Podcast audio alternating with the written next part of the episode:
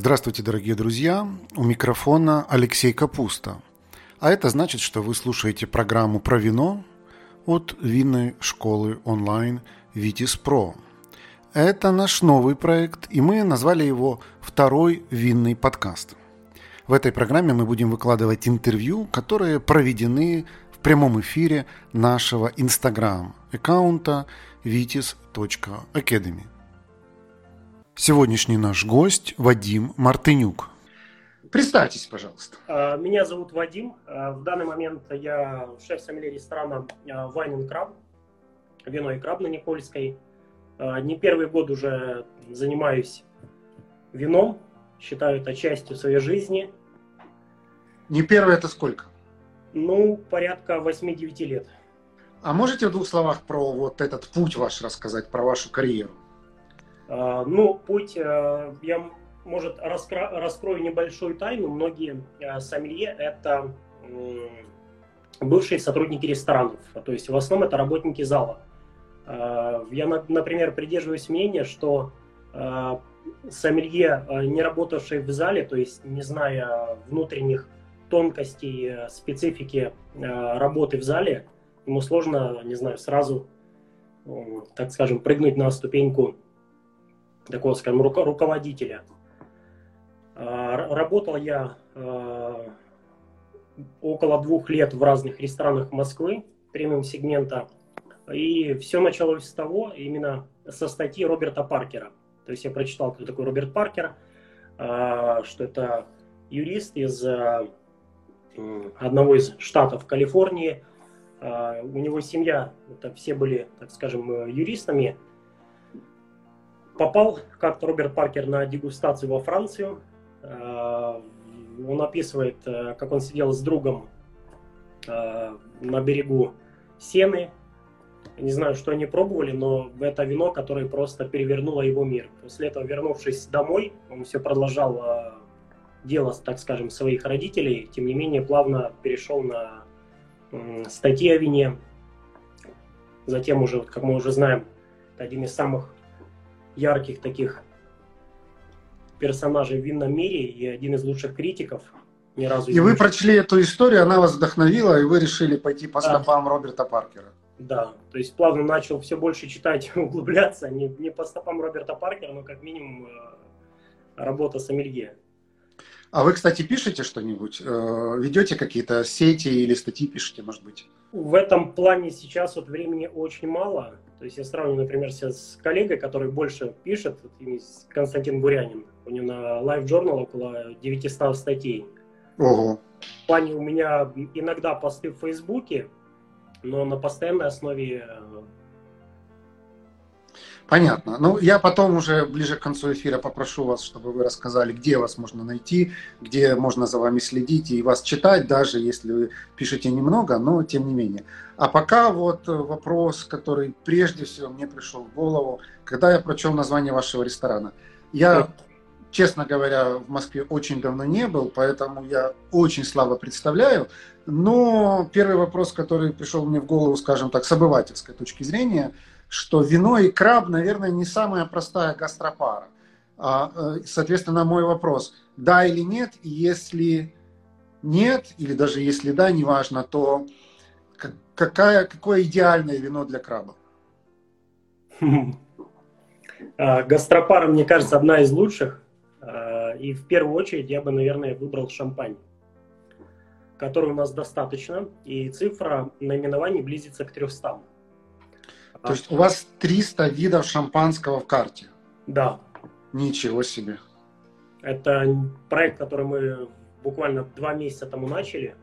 Мы по бокалам предлагаем нашим гостям 30 наименований, благодаря устройству Бирмар. Из них буквально несколько игристых. Мы оставили также просека, так как э, нельзя сказать, что вот просека не пейте, а пейте только шампанское. Девочки обидятся. Да, да. А скажите, как э, вот э, открытые бутылки игристого вы храните для того, чтобы продавать по бокалам?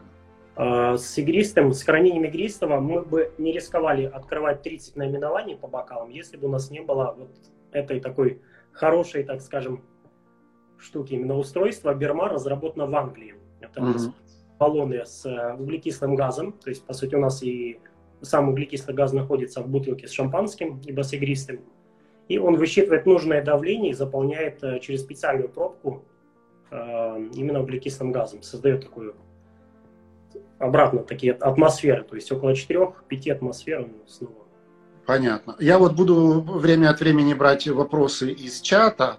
Конечно. И вот спрашивает Татьяна, цена бокала игристого минимальная и максимальная. Видимо, Татьяна имеет в виду именно у вас в ресторане. А, минимальная 390 рублей, а, российская игристая у нас представлена. Если брать минимальная стоимость шампанского, это 590, ровно столько mm-hmm. же стоит э, просек от Нина Франка у нас. А, очень много шампанского в диапазоне 800 и полторы тысячи. За бокал. Да. И самое дорогое, до недавно у нас был Жак Силос Инициаль. Э, тоже лили по бокалам. Временно он закончился, мы ждем э, снова поставки. Но Сколько он стоил? 4, чуть больше 4 тысяч за бокал. Супер. А, ну, я еще, наверное, вернусь к игристым, но вопрос, который часто задают – а в том числе в YouTube. Вот если я открыла, ну, чаще всего девушки задают, поэтому я в женском роде, а, бутылочку игристого и не выпила, как его хранить дома и сколько его можно хранить, вот, чтобы оно не превратилось в какой-то неприятный компотик? Есть много интересных вещей с ложками, с салфетками, с пробками обычными. Ну, можно приобрести обычную пробку, но, естественно, это, не знаю, желательно выпить в ближайший день-два.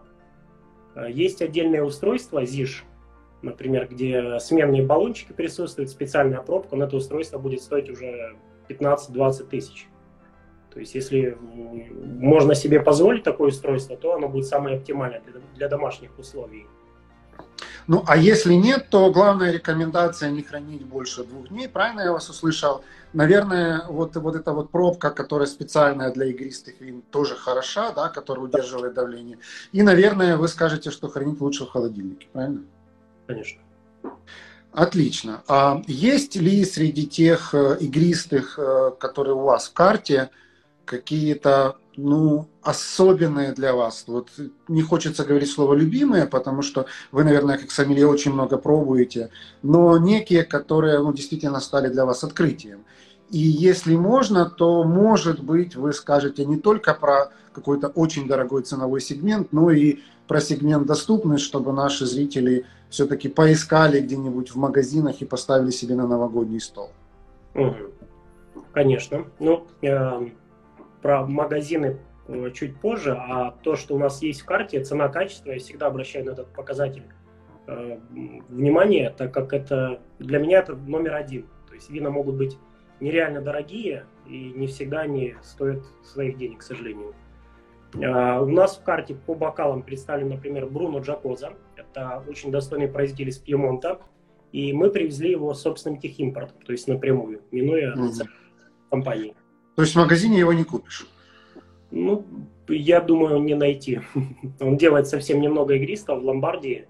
Стопроцентный пинуар, экстра брют. У нас по бокалам в районе 700 рублей. Это, я считаю, одна из лучших позиций за, по стоимости. Угу. Тут у нас есть такая проблема, Вадим. Э, вот э, когда мы тут, э, так сказать, разгонялись, еще когда вас не подключили к эфиру, я спросил, откуда наши зрители и они, в общем-то, разбросаны по всему миру и по всей России тоже. А, поэтому не все дойдут в ваш ресторан, и поэтому, если бы вы нам порекомендовали что-то, что все-таки в магазине можно найти, то мы были бы для, ну, тройне признательны. Ух, ассортимент э, в магазинах, он не всегда, так скажем, пересекается с рестораном, но тем не менее, периодически есть э, хорошие акции. Буквально вчера у друзей в Фейсбуке видел, ну, если взять красные вина, ну, из таких премиальной супер тосканы, э, Арнелая появилась в красно-белом или куда они при, при, привезли. То есть э, цена очень-очень сильно различается в лучшую сторону от э, поставщиков. Супер, записываем. Арнелая, искать по акции сделать себе на Новый год подарок, потому что вино более чем достойное и одно из таких как бы знаковых для Супер Тосканы с большой историей и так далее. А если говорить про игристое, может быть локальное, может быть французское, может быть итальянское, но что-нибудь, что вот вы бы рекомендовали поискать в магазине для новогоднего стола, потому что куда ж деться от этой традиции, когда нужно подбой там часов пробочкой в потолок. Я, я думаю, из таких э, более известных шампанских домов цена-качество всегда очень хорошо отношусь к дому Татанже. Его mm-hmm. также периодически в магазинах. Э, Рюнар. Если кто любит более деликатный, тонкий стиль, то есть Рюнар никогда не выдерживает в дубовых бочках, то есть это всегда э, стилистика таких чистых, тонких, деликатных по стилю шампанских, хорошим перляжем. Из Италии тоже много-много э, изюминок, не знаю, если встретится Нина Франко, например, кто любит просека, более фруктовую стилистику игристых, то тоже очень замечательный э, вариант будет. Из российских, не знаю, мне нравится, например, Бланде Мара от усадьбы Дивноморская. Очень хорошо и достойно э, сделали. Левкадия тоже, Тимиллион. То есть вариантов очень много. Супер, спасибо большое. Я думаю, если кто-то не успевает записывать или э, ну, как бы не расслышал там какие-то названия, то не волнуйтесь, эфир будет сохранен в нашей ленте Инстаграм. Вы сможете прослушать, и, может быть, мы еще пригласим Вадима, чтобы он э, в комментариях какие-то позиции написал. Скажите, Вадим, а вы будете на Новый год дома встречать с друзьями, с семьей или будете работать? А, нет, мы работаем 31 только до 6 вечера и 1 выходной, то есть абсолютно все размеренно пройдет. А, с семьей, конечно, да, с семьей. У вас уже есть какое-то представление о том, что у вас будет на столе с точки зрения блюд и с точки зрения вин? В плане э, гастрономического сочетания у меня сразу картина всегда. Это, конечно, шампанское, игристое, без разницы, так скажем и э, оливье. Классно. Оливье традиционное. Да, да, классический, без, без крабов, возможно. А вот, кстати, да, оливье с крабами. А у вас есть оливье с крабами в ресторане? А, да, да. Классно. А можете рассказать нам буквально 2-3 блюда с крабами, которые, ну вот самые такие, с вашей точки зрения, интересные, которые есть в вашей карте? Угу. И если вы хотите почувствовать больше э, вкус самого краба, конечно, выбрать живого из аквариума, так как у нас есть э, отдельный аквариум, где можете выбрать, он при вас взвесят и приготовит на ваше усмотрение с различными соусами. А, также порционно можно, например, фалангу краба отварную. У нас э, новое блюдо есть э, с овощным тартаром и ежевикой. То есть можно, например, с такой э, фруктовой ноткой, так скажем. Тоже очень-очень достойный образец. А, есть также в сыром запекается и соусом айоли кимчи. То есть это уже более насыщенный, более такой плот, плотный вкус будет. Здесь уже, конечно, больше соус играет роли во вкусе. Вот, зрители, как вам э, наше начало выходных? С утра разговоры про высокую кулинарию, про крабов с, с кимчи. Я не, да, давно не помню такого, такого начала выходных. А, скажите, Вадим, а, а, вот я задаю это часто вопрос сомелье, но иногда сомелье очень стесняется на него отвечать. Угу. Но я не могу его не задать, потому что это любимый вопрос наших зрителей. Есть ли какие-то вопросы от людей, которые не особо разбираются в вине по вашей винной карте, которые очень сильно заставили вас улыбнуться и вот запомнились? Бывает периодически, но, конечно, э, я всегда пытаюсь, э, всегда прошу гостей быть э, прямыми и сказать откровенно. То есть иногда бывают моменты стеснения. То есть у нас, например, огромная карта, она размещена у нас в iPad, это отдельное приложение разработанное, и я всегда, например, упорядочу их по нарастающей по стоимости. То есть этот фактор, когда Э, я просто открыто гостей прошу. Можете сказать примерно диапазон, так как в любом диапазоне цен мы можем э, найти вина шикарного качества и в разной стилистике. Да, я прочел, что у вас порядка 900 наименований в карте. Уже тысяча, да. Уже тысяча. Но я позже спрошу у вас, как вы в этом вообще ориентируетесь и как вы это все помните. Потому что мне кажется, такой объем информации достаточно тяжело как-то уложить в голове. Но э, были ли какие-то вопросы, которые вот вас заставили улыбнуться? Например, вот предыдущий сомелье пару недель назад в эфире сказал, что у него, например, пришел гость и попросил у него вино шато и гость думал, что шато – это название вина. Были ли у вас какие-то такие вот э, любопытные просьбы, которые заставили вас улыбнуться? Да, у меня из похожей, э, похожей фразы, даже такие фразы тоже бывали. Э, гости нас спрашивали шабли, и когда я приношу шабли, показываю, вот Франция, шабли, производителя называю год, оно белое. То есть, все, здесь, здесь уже, то есть бывали так, такие шутки, то есть Иногда гости могут запомнить какую-то часть, э, либо провели другую ассоциацию с другим вином. И э, все это, скажем, в сумме получается уже таким небольшим ошибочным заказом. Мы, конечно, все, все уточняем, разъясняем, объясняем. Бывают такие нюансы. Бывают ли нюансы, когда гости уже вы открыли им бутылку, они попробовали, им не понравилось, и они возвращают? И насколько у гостя есть такое право и какая политика в вашем ресторане, и как вообще правильно вот, э, действовать в такой ситуации? Очень хороший вопрос. У нас иногда даже гости спрашивают, а вот, например, если мне вино не понравится, э, я пытаюсь объяснить, что э, как ну, стандарты.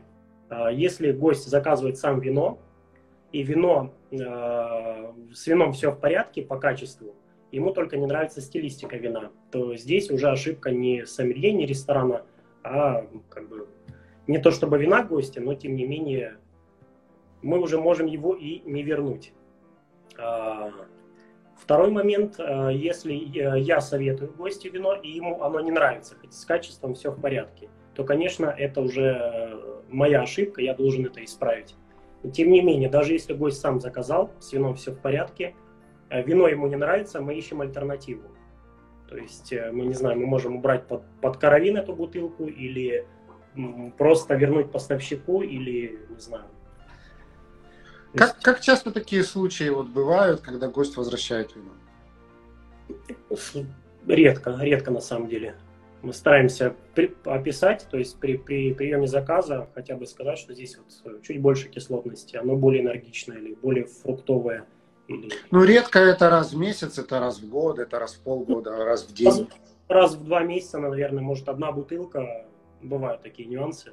Мы всегда... То есть это больше э, заслуга сомелье, который правильно понял, что гостю порекомендовать, или просто гости у вас такие вот э, нерешительные? Нерешительные отказаться? Ну да. Ну, иногда гости э, отказываются, это, конечно. Это, я думаю, все-таки слаженная работа всей команды. У нас все-таки пятеро в команде.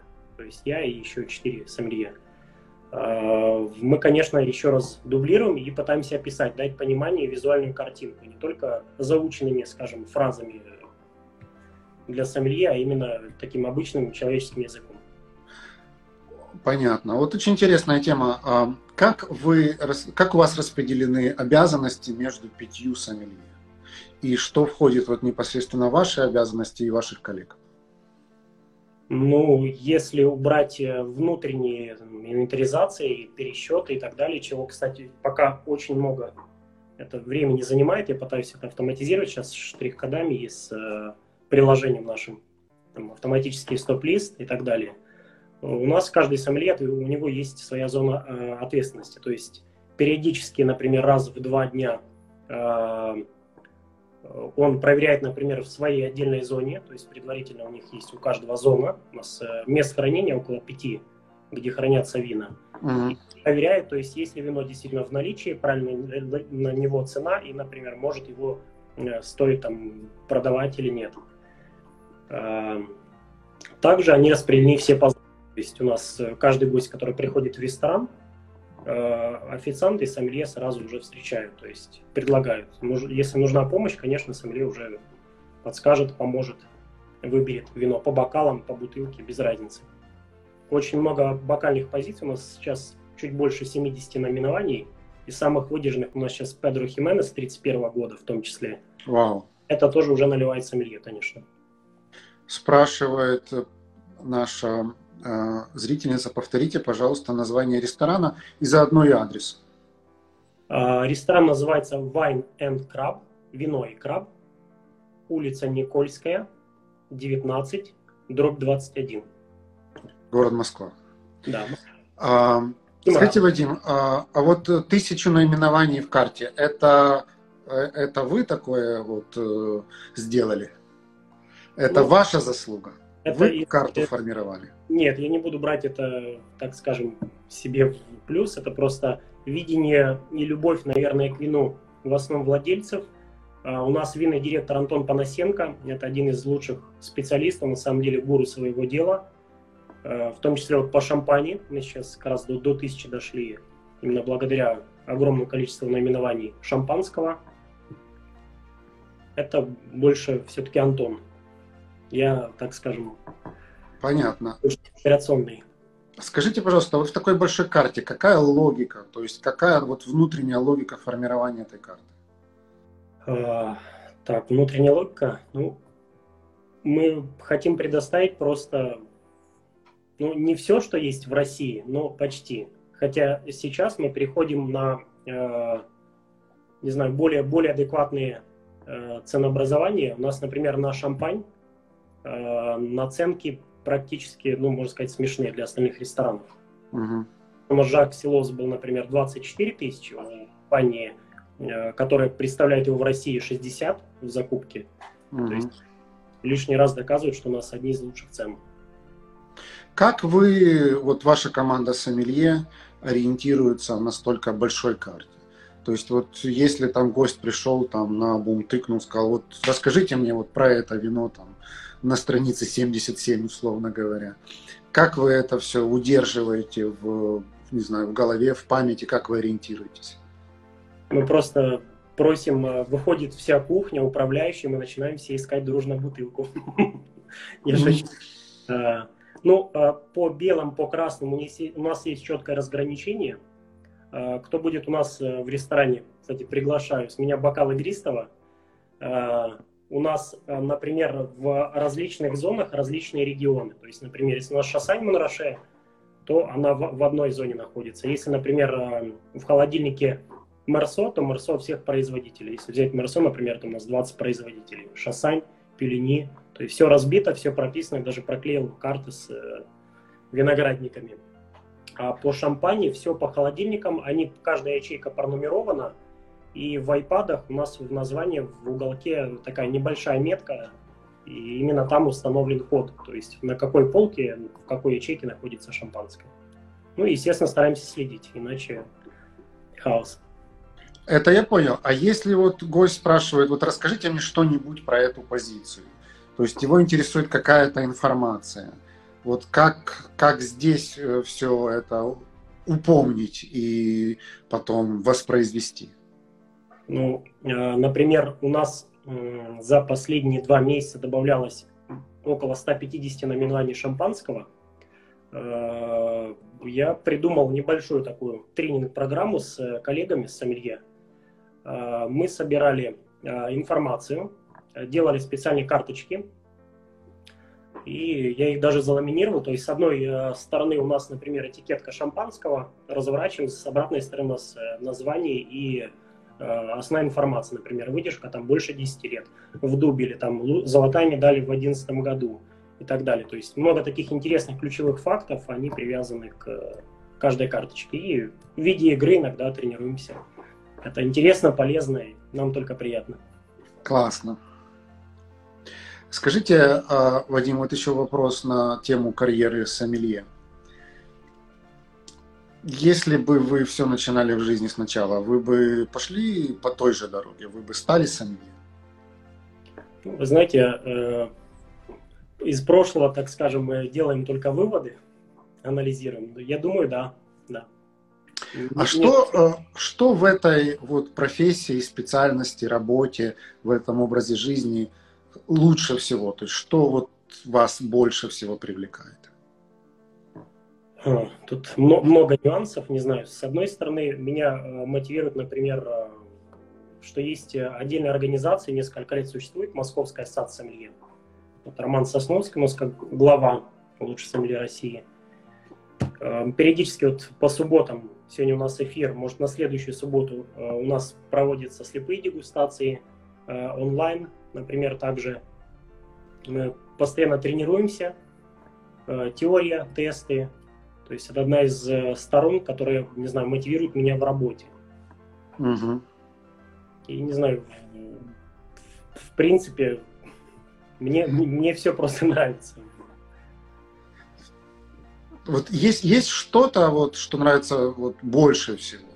Там, условно говоря, есть люди, которые говорят, вот мне просто нравится с гостями общаться, а есть люди, которые говорят, мне там нравится какие-то новые там вина, регионы и все остальное познавать. Вот что для вас такое самое-самое в этой профессии? Ну, я думаю, очень приятно, когда я могу положительно удивить гостя, найдя вот э, какое-то особенное шампанское, вино. Например, может, э, если пробовали Тетанже, все, наверное, знают, у нас также по бокалам представлены Ком де Шампань, это их, э, скажем, престижная кюве. У Тетанже, например, есть монопольный виноградник Клоде Ла Марки 3 но о нем, естественно, меньше информации, мало знают. Ну, также компания МБГ его представила в России. И, например, это шампанское стоит у нас в районе 8 тысяч. То есть, учитывая нашу карту, это вполне адекватная стоимость, и вино просто шикарного качества. Вот одно из таких удивлений как раз порадовало одному гостю. Он прям очень-очень был доволен и приятно Спасибо. Скажите еще один такую вещь, пожалуйста. А, а как, какая вершина вот карьеры?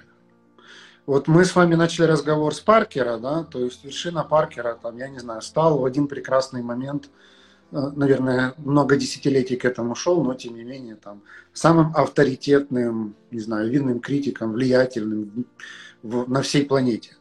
А, потом, правда, на пенсию ушел, и все сейчас говорят, а, Паркер уже на пенсии, и как-то так улыбаются при этом хитро. Какая, какая, какая вершина карьеры сомелье?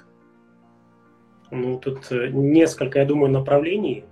Если в Европе э, немного по-другому все строится, в России, я думаю, это один из вариантов э, владелец виноторговой компании, именно с редкими исключительными винами, Э, возможно, также, как с шеф-поварами иногда происходит это совладелец ресторана, либо владелец винного бара, ресторана. То есть, я думаю, это вот направление, к которому нужно стремиться каждому сомелье. Mm-hmm. Просто, скажем, застрять в ресторане, а именно. Mm-hmm. Вы участвовали в конкурсах? Да, ну, недавно проходил э, московский конкурс.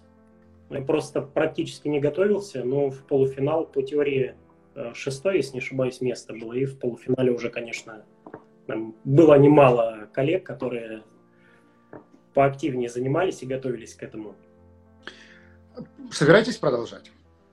Да, я буду. Это всегда мотивирует. Это круг э, близких и друзей, которые всегда, не знаю, в таком теоретическом и практическом тонусе. И периодически мы э, еще выезжаем также вот в прошлом году у нас была аттестация в Польше, Куртов мастер сомелье. Mm-hmm. У нас был сомелье из России, и все удачно сдали на первый уровень. Роман Сосновский, Денис Юрченко, ему удалось сразу сдать на второй. Mm-hmm. Я помню, что Куртов мастер сомелье это одна из самых таких престижных э, наград, наверное, в сфере вина. И четвертый уровень вот в России пока нет никого. Польша, это ближайшие от нас, это два человека, в мире их меньше 300. Угу. Является самым сложным экзаменом в мире. Хотя, конечно, профессия докторов и инженеров намного сложнее, то есть тут уже нельзя. Я думаю, что если взять какого-нибудь очень-очень там суперизвестного, талантливого доктора или инженера и показать ему, как сомелье там по аромату, по вкусу определяют э, вино и описывают его, то и инженер, и, и доктор будут очень удивлены и скажут, это невозможно. Ну mm-hmm. вот, кстати, ну, хотя, хотя все сомелье говорят одно и то же, что это просто навык, что это нужно просто тренироваться, и что в этом чего-то такого заоблачного нет. Вы согласны с этим? Вполне. Теория плюс практика. То есть изучать одно направление, то есть как выучить из учебника и попробовать, естественно, на практике. Кстати говоря, вот я тут подумал, что, наверное, ваш ресторан в этом смысле очень хорош, потому что 70 позиций по бокально, это можно тренироваться и тренироваться, и практически не повторяться, потому что, скорее всего, вы эти позиции еще и меняете. Попробовал первые 70, а там уже и другие подоспели. Часто, Поэтому, да. приходите, вот если вы изучаете вина и тренируетесь, э, или просто для удовольствия, приходите в ресторан Wine and Crab и Э, попробуйте много чего хорошего. Если только одного шампанского по бокально 30 видов, то я по-хорошему завидую тем людям, которые могут прийти это все попробовать в одном месте. А, наверное, один из, э, вот спрашиваю, вот, хорошие вопросы. Первое, как развивать свой нюх, и второй, это как музыкальный слух, ну, то есть, это, наверное, вопрос про аналогию больше, а вот как развивать свой нюх, это да, это хороший вопрос. Угу. Ну, э, я, наверное, э, расскажу в направлении есть такой слепой дегустатор Рожет Пар. Он работал как-то в ресторане Рубикон с Ларри Стоуном, это один из легендарных э, сомелье э, США. У него есть сейчас очень хорошая книга э, Atlas of Taste, то есть это атлас э, дегустатора. Mm-hmm. Э, он, э, когда пробует вина, он пытается максимально визуализировать. То есть, например, вы пробуете э, Sauvignon Blanc, э, естественно, вам нужно по определенным шаблоном можно попытаться определить, например, уровень кислотности, она выше, ниже средней, mm-hmm. аромата, какой аромат, свежий или больше э, спелых, увяленных э, фруктов. То есть можно все по полочкам разложить, плюс к этому, э, начиная просто что-то пробовать, э, постарайтесь максимально привязать каких-то эмоций, э, воспоминаний с детства, каких-то, не знаю, ассоциаций, что вы находитесь в саду, какие там яблоки. То есть вот нарисовать максимально Э, яркую картину себя в голове. То есть вот таким способом можно как-то э, вспомнить, например, это же вино в следующий раз. И пробовать прислушиваться.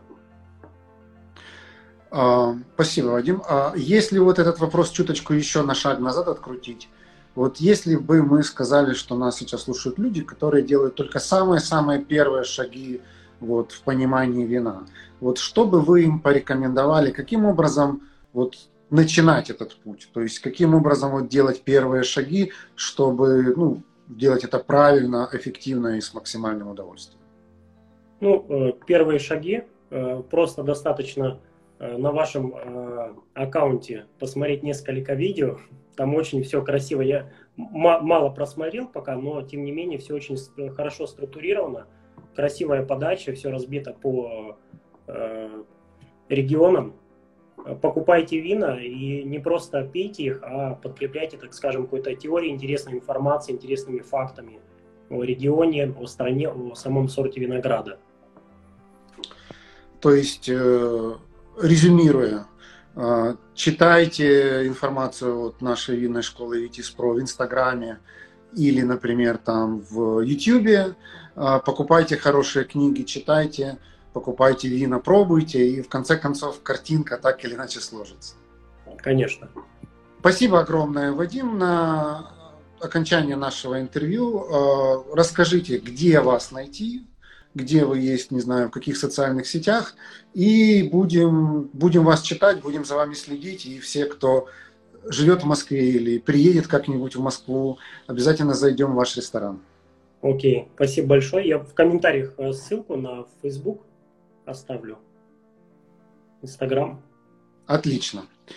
Все, спасибо вам огромное и спасибо. с наступающими праздниками. Вас также. Всего хорошего. Счастливо.